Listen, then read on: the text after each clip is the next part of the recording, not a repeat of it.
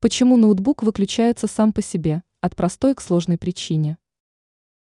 Причина, по которой ноутбук может отключиться, может быть связана как с железом, так и программным обеспечением.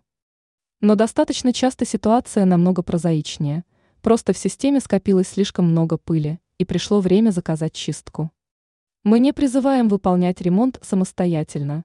Целесообразнее отнести ноутбук в сервисный центр но считаем нужным назвать несколько возможных причин для прояснения картины.